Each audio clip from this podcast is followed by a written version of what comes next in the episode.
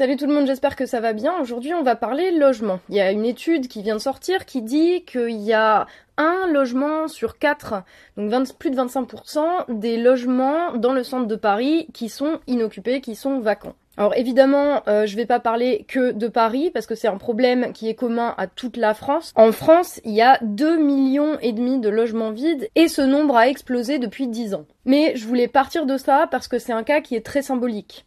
Alors c'est pas un logement sur quatre à Paris non plus. Hein. C'est dans le centre de Paris, les arrondissements 1 à 4. Et le reste de la moyenne parisienne, c'est à peu près 15% de logements vides, ce qui est déjà beaucoup. En tout, dans Paris, ça fait 200 000 logements qui sont inoccupés et dont seulement la moitié sont des résidences secondaires, à savoir euh, des endroits où les gens n'habitent pas, mais qui ont acheté ce logement pour avoir un pied-à-terre euh, ailleurs pour venir passer un week-end ou des vacances. Le nombre de résidences secondaires a été multiplié par deux ces dix dernières années, euh, ce qui veut dire que visiblement c'est quand même pas la crise pour tout le monde. Pourquoi il y a eu une telle augmentation du nombre de logements vides à Paris et en France euh, ces dix dernières années? Bah, C'est des raisons qui sont très compliquées. Hein. C'est pas toujours les mêmes raisons. Déjà, c'est pas toujours les mêmes propriétaires. Il faut distinguer les petits propriétaires, le gars qui a investi, qui a acheté quelques appartes, qui les a retapés et qui les loue ou qui les loue pas, et euh, tout ce qui est possédé par des grosses boîtes, des banques, des compagnies d'assurance euh, ou des fonds d'investissement étrangers. Et à Paris, c'est quand même beaucoup ça. Alors pourquoi notamment est-ce que ces fonds d'investissement, ces banques, ces assurances euh, préfèrent avoir des logements vides? Globalement, c'est déjà parce que un logement vide, ça se vend beaucoup plus cher qu'un logement inoccupé. Hein. On considère que c'est 10 à 20% de moins sur le prix si le logement il était déjà occupé tout simplement parce que si tu achètes un logement qui est pas vide et eh ben faut attendre la fin du bail pour pouvoir investir les lieux et euh, emménager et si c'était un logement qui était vide, eh ben, tu peux l'avoir tout de suite. Donc, ils sont plus chers. Après, il y a tout ce qui est problème de travaux, de mise aux normes, euh, des problèmes de mésentente dans les copropriétés, mais ça, bon, je vous mets toutes les sources en dessous, hein, vous pourrez aller checker, mais ça a l'air d'être assez mineur. Et parmi ceux qui appartiennent à des fonds de pension étrangers, alors déjà, c'est quoi un fonds de pension? À la base, c'est une organisation, un organisme qui gère des retraites. Si tu veux, c'est un peu comme une assurance retraite. Euh, toi, tu bosses, tous les mois, euh, tu payes à ce fonds de pension une somme plus ou moins élevée et à la fin de ta vie, quand tu décideras de prendre ta retraite, ce fonds de pension va te donner ta pension de retraite pour laquelle tu auras cotisé pendant toutes ces années. Le truc, c'est que les fonds de pension, bah, comme les assurances, hein, ils font pas que ça, donc ils investissent dans euh, la finance spéculative notamment, et c'est eux qui ont été, entre autres, avec des banques, principaux responsables de la crise de 2008. Mais c'est un tout autre sujet, en tout cas voilà. Les fonds de pension, c'est ça. Et la majorité des appartes à Paris, notamment, appartiennent justement à des fonds de pension étrangers. Parce qu'en France, des fonds de pension, on n'a pas du tout ce système-là de retraite. On a un système de retraite qui s'appelle un système par répartition, où c'est chacun cotise euh, à l'État et tout est mis en commun dans la collectivité, et ensuite à la fin de ta vie, tu as une retraite. Ça se veut comme un système plus juste, qui est pas exempt de problème, mais pareil, c'est une autre question. En tout cas, ces fonds de pension étrangers à qui appartiennent la majorité des appartements parisiens, en fait, ils en ont strictement rien à faire euh, de le louer à des gens. Ils délèguent la tâche de gérer les appartes à des gens qui sont en France, mais dans l'absolu, ils s'en fichent de louer ou de pas louer. Tout ce qu'ils veulent, eux, c'est avoir des biens à acheter pour pouvoir spéculer sur leur valeur, que ça prenne en valeur et que du coup, eux, engrangent de l'argent fictif évidemment, mais euh, enfin que ça vale de plus en plus. C'est pour ça qu'il y en a plein qui attendent en fait que les loyers augmentent avant de mettre des appartes à louer sur le marché, parce que comme ça ils se font plus de fric et l'appart a pris beaucoup plus de valeur au fur et à mesure.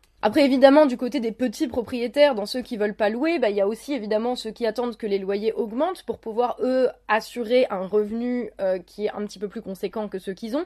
Euh, il y a aussi les gens qui ont peur des mauvais payeurs, hein, qui ont peur de se retrouver avec des locataires qui payent pas et qui peuvent pas virer et qui abusent et on les comprend, vu les prix des loyers en plus, on les comprend. Après à Paris, il y a le cas particulier aussi de tout ce qui est en Airbnb, donc on estime qu'il y a 60 000 logements euh, qui sont essentiellement destinés à de la location tourisme dans Paris, ce qui est énorme, hein, sur 200 000 logements inoccupés, il y en a 60 000, on estime que c'est du tourisme. Pourquoi est-ce que les propriétaires préfèrent louer à des touristes? Eh bien tout simplement parce que ça rapporte beaucoup plus. À Paris, la location d'un appart sur un week-end ou deux par mois, ça peut te rapporter autant que si tu loues un appart euh, à un locataire qui paye tous les mois. Donc Bingo. Enfin bref, tout ça combiné, ça fait un espèce de cercle vicieux où t'as des loyers de plus en plus chers, sachant que les prix des loyers à Paris ont augmenté de 43% sur les 15 dernières années, c'est énorme. Euh, les propriétaires hésitent de plus en plus à louer si c'est des petits propriétaires, si c'est des gros propriétaires, ils en ont rien à fiche puisque eux, ça leur permet de continuer à spéculer sur l'augmentation des prix de l'immobilier. En plus de ça, euh, pour louer, il faut faire des dossiers hyper compliqués, montrer patte blanche, avoir un, deux garant, voire trois des fois. Faut aussi prouver que tu gagnes assez pour pouvoir payer ton loyer, mais souvent c'est trois fois le prix du loyer, sachant que à Paris, un 10 mètres carrés, ça tourne autour de 500 balles euh, pour le mois. T'imagines bien que gagner déjà trois fois ça, euh, c'est assez compliqué si t'es tout seul. Et en plus, dans le même temps, c'est de plus en plus difficile de trouver un taf euh, qui te permet d'assurer que tu puisses payer ton loyer et donc de rassurer le propriétaire à qui tu vas louer ton appart. Enfin, tout ça, c'est un tableau en fait qui est global, qui est pas juste lié à les abus de quelques-uns ou le fait qu'il y ait certains qui payent pas. C'est vraiment un truc général qui est lié aussi au monde du travail, à la crise économique, à la bulle immobilière, à la spéculation de la part des fonds de pension, des compagnies d'assurance. Enfin bref, c'est tout un tableau qui fait que euh, le logement, c'est un gros, gros, gros problème. Mais en tout cas, on en arrive là, à l'heure actuelle, à une situation où il y a 25%, euh, 1 sur 4 logements vides dans le centre de Paris, alors que en parallèle, il y a 30 000 SDF. Et pareil, hein, la question euh, des SDF, c'est un problème qui a explosé à Paris cette dernière décennie. Euh, le nombre de SDF, si vous avez déjà eu l'occasion de vous balader à Paris récemment, c'est assez flippant. Hein. Le, nombre a quasiment doublé en fait en 10 ans. Et la majorité des SDF, en fait, ils sont SDF parce qu'ils ont été expulsés de leur logement ou parce qu'ils payaient pas leur loyer. Et à Paris, c'est un SDF sur trois qui a un boulot en plus. Enfin, c'est pas le gars qui est complètement marginal, euh, à l'écart de la société, euh, qui veut pas faire d'efforts ou quoi. Il y a un SDF sur trois à Paris qui a un boulot. En France, c'est un SDF sur cinq. Donc vous voyez bien que tout ça, enfin, c'est des problèmes qui sont liés. Et on sait pas par quel bout les prendre. Et en plus, outre le problème des gens qui ont pas de logement, ça, c'est le truc le plus évident. Quand on dit il y a des logements vides, on va se dire combien il y a de gens qui n'ont pas de maison.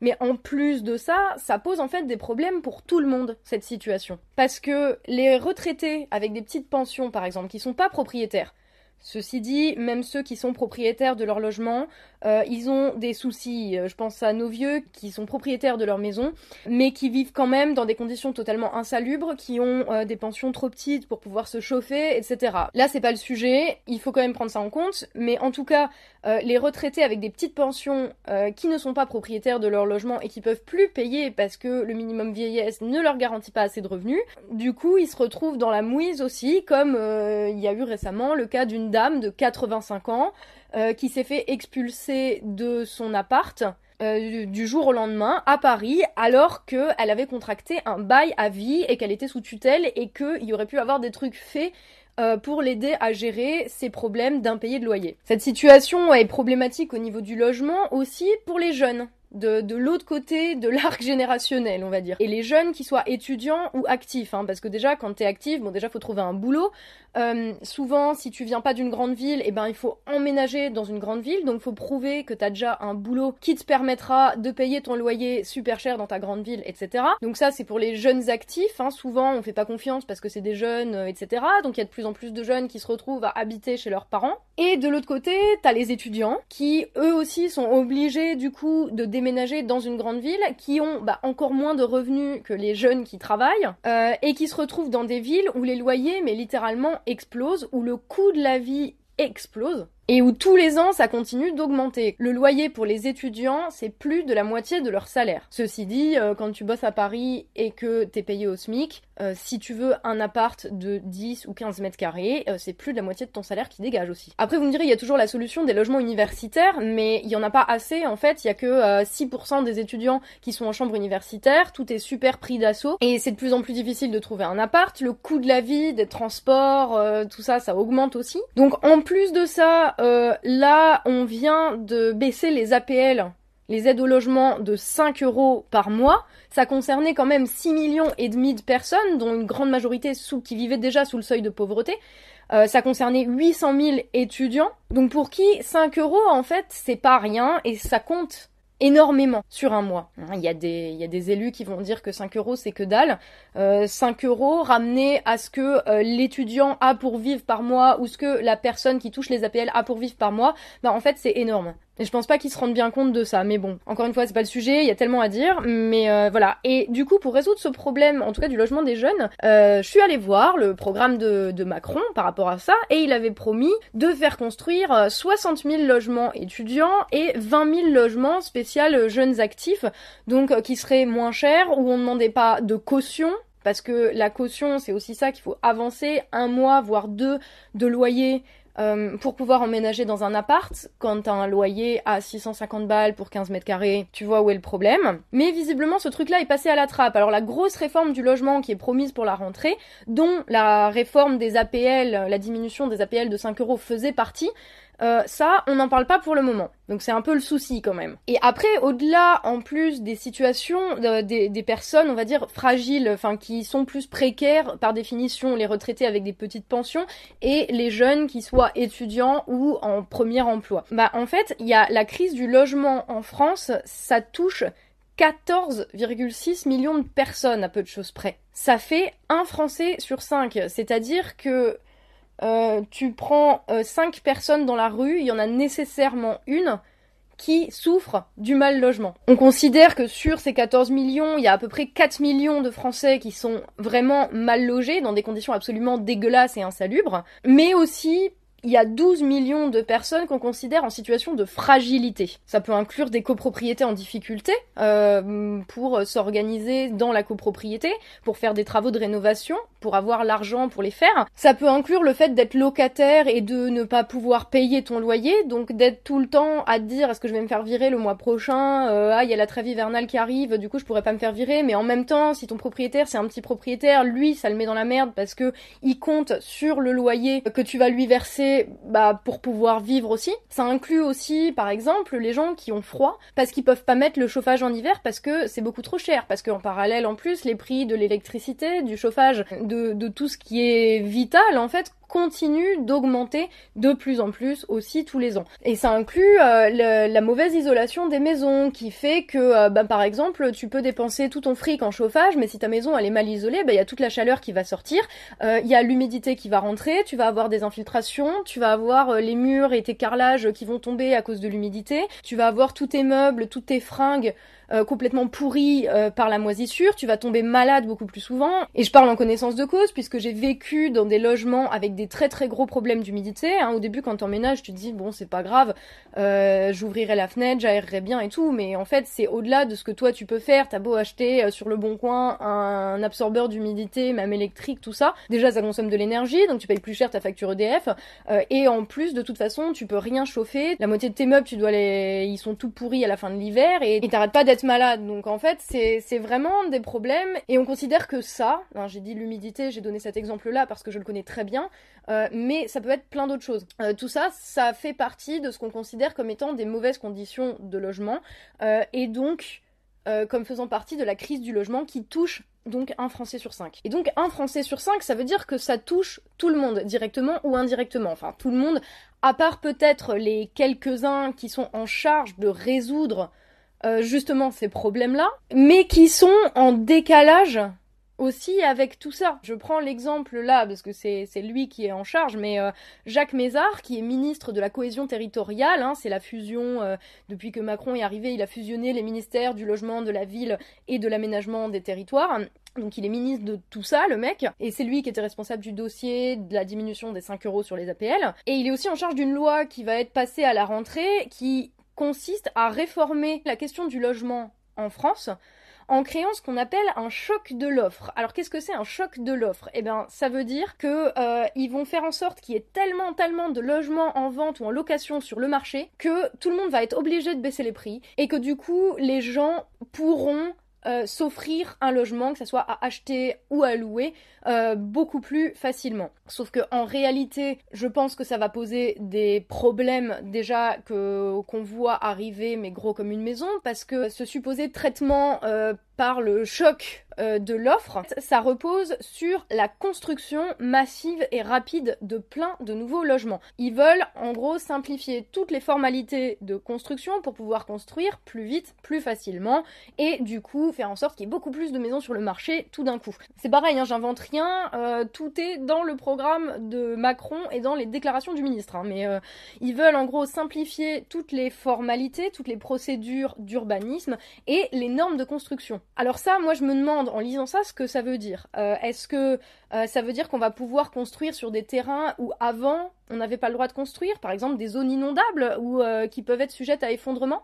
On va avoir des maisons construites euh, sur des terrains qui sont beaucoup plus à risque et donc où les maisons risquent beaucoup plus par exemple de s'effondrer. Si c'est construit sur des anciens bassins miniers comme chez moi en Lorraine euh, est-ce que ou est-ce que ça veut dire que par exemple les normes de d'isolation de sécurité est-ce qu'elles vont être revues à la baisse? On n'en sait rien. Moi tout ce que je vois c'est que du coup les grosses boîtes de construction comme Bouygues comme Vinci Construction comme Eiffage euh, ils vont pouvoir construire des maisons encore plus rapidement et encore moins coûteuses pour eux. Pour nous, en fait, je suis pas sûre que ça change grand chose, hein, mais on verra. Mais je vois dans tous les cas pas vraiment l'intérêt de construire plus de logements, sachant combien il y a de logements vides qu'on pourrait utiliser. Mais pour ça, effectivement, il faudrait par exemple virer les fonds de pension, qui sont pas des gens qui vivent dedans, ni même qui les louent, mais qui utilisent juste ça pour faire de la spéculation et se faire du blé. Alors je parle pas des résidences secondaires, hein, je parle vraiment des boîtes privées d'assurance et autres qui euh, vont utiliser en fait l'immobilier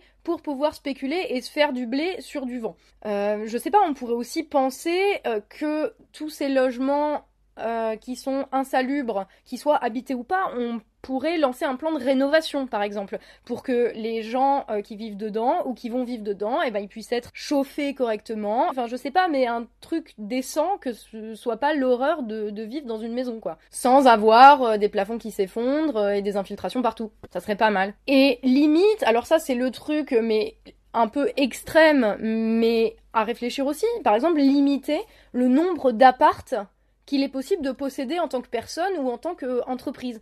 Parce que euh, pourquoi est-ce qu'il y a des gens qui possèdent 50 appartements, qui les louent à des prix absolument ridicules et impossibles pour la plupart des gens qui travaillent Et je veux dire, il arrive un moment, c'est peut-être juste too much quoi. Donc, plutôt que faire construire très très vite et engraisser encore les Eiffage, les Bouygues, les Vinci, etc., on pourrait peut-être faire en sorte qu'on puisse vivre tous dans des conditions décentes. Hein. c'est quand même la moindre des choses. Mais ça, des mecs comme Jacques Mézard, hein, donc notre ministre en charge de régler les problèmes du logement, qui est sénateur depuis 10 ans, qui avant était euh, conseiller général euh, depuis 1994, qui cumule ses fonctions avec euh, celle de président d'agglomération depuis 2001, qui est donc logé avec nos impôts, bah ce mec-là, effectivement, il peut pas savoir. Il peut pas savoir ce que c'est. Hein. Et c'est con, hein, parce que sinon, il saurait que Clermont-Ferrand, la ville capitale de sa région, L'Auvergne, c'est la ville étudiante où le coût de la vie a le plus augmenté et où les loyers ont le plus augmenté euh, pour les gens qui y vivent dans ces dernières années. Mais bon, comme d'hab, on va pouvoir compter que sur nous. Comme d'habitude, informez-vous, réfléchissez, n'hésitez pas à me donner votre avis dans les commentaires, des solutions de ce qu'on pourrait faire pour résoudre justement nos problèmes de logement. Merci à tous les tipeurs qui me permettent de faire ce travail. Je mets toutes les sources qui m'ont été utiles dans la réalisation de cette vidéo juste en dessous. N'hésitez pas à partager cette vidéo, à soutenir mon travail via ma page Tipeee qui s'affiche juste là. Et puis je vous dis à très très bientôt et bien sûr prenez soin de vous.